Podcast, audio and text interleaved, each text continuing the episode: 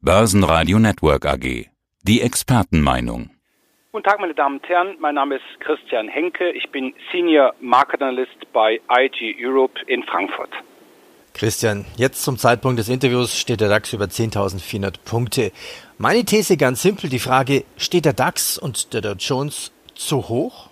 Ja, Peter, das ist eine sehr gute Frage. Ich würde schon fast behaupten, ja. Also erstmal natürlich in Anbetracht dessen, was uns möglicherweise noch alles bevorsteht. Das Coronavirus breitet sich weiterhin aus, vor allem in den USA, auch wenn jetzt US Donald Trump das ein bisschen anders sieht und auch schon jetzt hier Lockerungen der Maßnahmen schon angekündigt hat. Auch in Europa sehen wir in Italien, in Spanien, aber auch hierzulande eine gewisse Stabilisierung. Ja, auch die Bundesregierung hat ja gestern angekündigt, gewisse Lockerungen jetzt letztendlich durchzuführen, also beispielsweise Einzelhandelsgeschäfte wieder zu eröffnen. Aber letztendlich, und das war auch der Grund, warum sich die Marktteilnehmer gestern sehr enttäuscht gezeigt haben, die Lockerungen gingen ganz einfach nicht weit genug. Die Kontaktsperre bleibt uns erhalten. Großveranstaltungen finden nicht statt. Ja, auf alle Fälle kurzum, es bleibt erstmal fast alles, wie es ist. Eine Rückkehr zur Normalität ist erstmal in den kommenden Wochen nicht zu erwarten.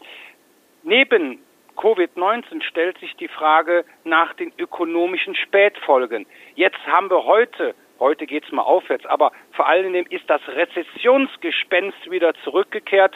Die Angst also vor einer Abkühlung der Weltkonjunktur. Und letztendlich, um auf deine Frage endlich zu kommen, der DAX hat jetzt zuletzt von den Tiefständen im März eine deutliche Erholung gestartet. Diese steht so ein bisschen auf wackeligen Beinen.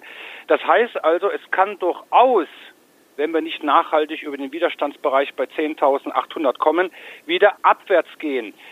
Oder anders formuliert, unter uns Charttechnikern besteht durchaus die Möglichkeit einer sogenannten W-Formation, also starker Kursabsturz nach Corona, starke Erholung und dann wieder ein Absturz bis zu den Tiefständen im März. Also so gesehen ist diese Frage durchaus berechtigt und meines Erachtens kann es, wie gesagt, nochmal deutlich auf dem Frankfurter Börsenpaket abwärts gehen. Ja, jetzt will ich die Frage stellen, was ist eine W-Formation? Kann sich eigentlich jeder vorstellen. Es geht runter, rauf, wieder runter. Aber wie ist das charttechnisch definiert? Welchen Abstand? Gibt es da einen Abstand? Ja, normalerweise gibt es natürlich, wenn man die Lehrbücher zu Rate nimmt, immer einen Abstand so von dem ersten Tief des Buchstabens W bis zum Hoch, was wir jetzt so bei 10.800 gesehen haben, immer so von circa drei Wochen. Das, das langt jetzt hin. Also folglich müsste man eigentlich davon von dem Hoch von Dienstag ausgehen, dass wir das zweite Tief dann so circa drei bis vier Wochen sehen. Ob man das jetzt in Anbetracht des doch äh, sehr extrem, der extremen Situation Covid-19 so das fest zeitlich definieren kann, lasse ich jetzt mal so im Raum stehen. Aber die Gefahr besteht. Natürlich kann diese W-Formation, diese Angst vor dieser äh, W-Formation natürlich letztendlich aufgehoben werden, wenn wir wirklich mal nachhaltig schaffen, den fallenden exponentiellen 50-Tage-Durchschnitt nach oben zu überwinden. Aber letztendlich charttechnisch in Anbetracht der W-Formation, aber auch der DAX hat auch äh, einen sogenannten bärischen Keil letztendlich ausgebildet, also eine weitere charttechnische Konstellation, Formation sieht es momentan noch nicht so gut aus. Gehen wir Börsenargumente durch. Der Ölpreis. Der Nachfrageeinbruch wegen der Coronavirus-Pandemie drückt weiterhin auf dem Ölpreis. Die massive Kürzung der Förderungen durch die OPEC-Länder und ihre Verbündeten kann den Rückgang kaum bremsen. Gibt es denn eigentlich hier Gewinner und Verlierer? Wer ist denn Gewinner und wer sind die Verlierer beim Ölpreis? Ja, das ist natürlich eine sehr gute Frage und da muss man wirklich ziemlich lange suchen. Wenn ich ganz ehrlich bin, wer ist jetzt hier der Gewinner? Der Ölpreis fällt, die Kürzungen, äh, die beschlossenen Kürzung der Fördermengen, das dürfte ganz einfach in Anbetracht des Angebotsüberhangs einfach zu wenig sein. Die Ölaktien, die fallen letztendlich auch sehr deutlich. Eigentlich müsste ja man meinen, okay, jetzt fällt der Ölpreis und die deutsche Industrie könnte davon profitieren. Nein, das ist auch nicht so. Also da spielt schon Corona die große Rolle. Letztendlich muss man sagen, Öl ist und wir kommen bestimmt auch gleich noch zu Gold. Öl ist eine Art Konjunkturindikator. Und wenn jetzt die Produktionen in vielen Staaten dieser Welt ganz einfach eingestellt werden, wenn nicht mehr produziert wird, ja, ist letztendlich auch keine Nachfrage da. Und dann noch, wenn jetzt auch allmählich die Produktion wieder wie in China aufgenommen wird, vielleicht auch jetzt hierzulande, vielleicht in Kürze, ja, dürfte das letztendlich dieses, das enorme Angebot, was wir sehen, nicht ausgleichen. Die OPEC, die hat ja doch in der Vergangenheit an Macht verloren und Gewinner sehe ich momentan wenig bis kaum.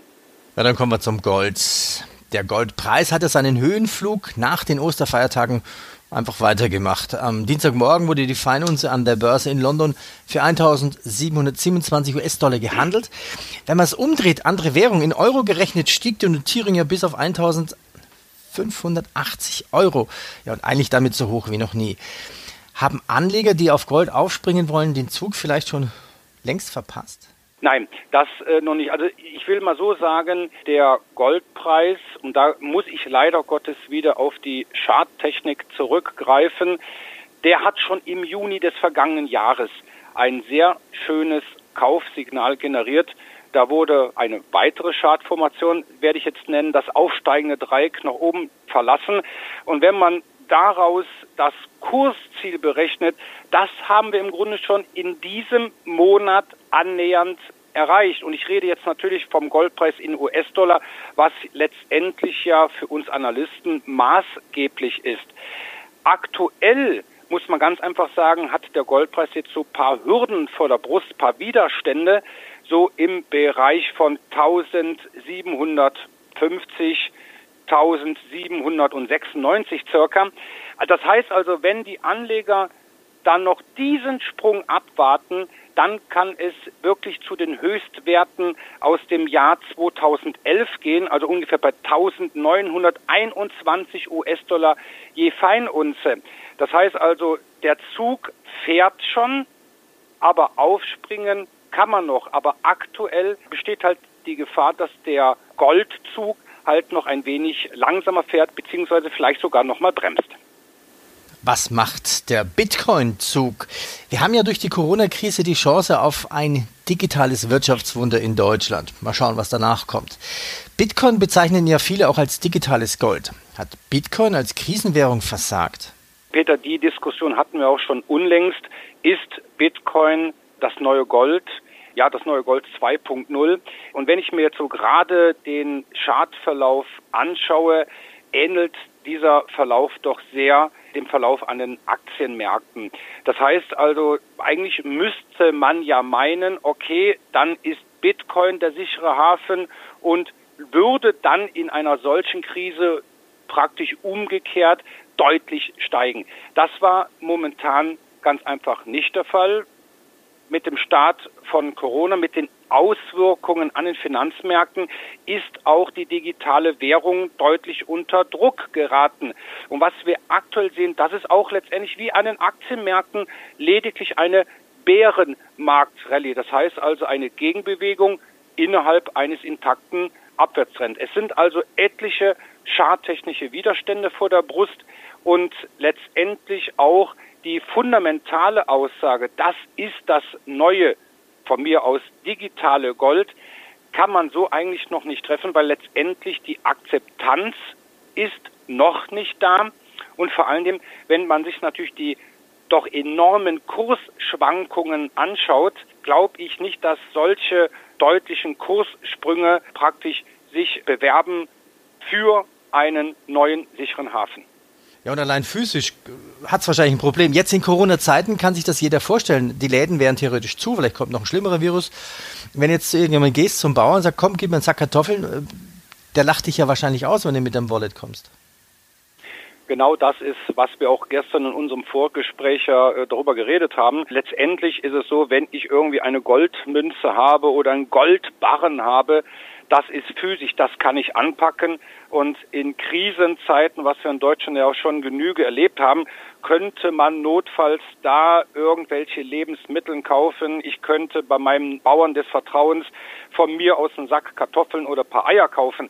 Das geht natürlich mit der digitalen Währung nicht. Ich glaube, der Bauer wird mich dann vom Hof jagen. Letztendlich ist es ganz einfach so, dass vielleicht irgendwann der Bitcoin oder die Kryptowährungen vielleicht auch an Akzeptanz gewinnen werden. Dies ist momentan noch nicht der Fall und auch letztendlich schadtechnisch kann mich jetzt so der Bitcoin auch nicht so richtig halt vom Stuhl reißen. Du sprachst ja vorhin von Spätfolgen. Ja, ich sehe da noch mehr, glaube ich, und äh, vermutlich ist das die Sorge vieler. Wir haben ja auch eine Art Pandemie der Staatsverschuldung. Die Staatsverschuldung müssen wir uns ja auch wie eine Art weltweite Pandemie vorstellen. Sie bereitet sich mit hohem Tempo aus, hat Länder und Systemgrenzen überwunden und mittlerweile alle Industriestaaten infiziert. Der wichtigste Unterschied zum Corona-Pandemie-Virus ist, keiner bekämpft mit gleicher Leidenschaft die Staatsverschuldung. Im Gegenteil, mit immer neuen Krediten versuchen die Staaten gegen den Kollaps ihrer Wirtschaft sich zu immunisieren. Die Krise wird also dadurch bekämpft, dass man eine nächste größere Krise vorbereitet? Ja, diese Angst ist da. Also wir haben im Grunde eigentlich aktuell drei wesentliche Belastungsfaktoren. Das ist erstmal die Pandemie als solche. Das heißt also, wie ist die Ausbreitung des Virus? Kann man dies eindämmen? Das öffentliche Leben, ja, praktisch steht still, mehr oder weniger. Dann haben wir natürlich das Problem, letztendlich kriegen wir eine Rezession, kühlt sich die Wirtschaft ab. Die äh, Vereinigten Staaten stehen Experten zufolge vor einer, man kann schon sagen, Massenarbeitslosigkeit.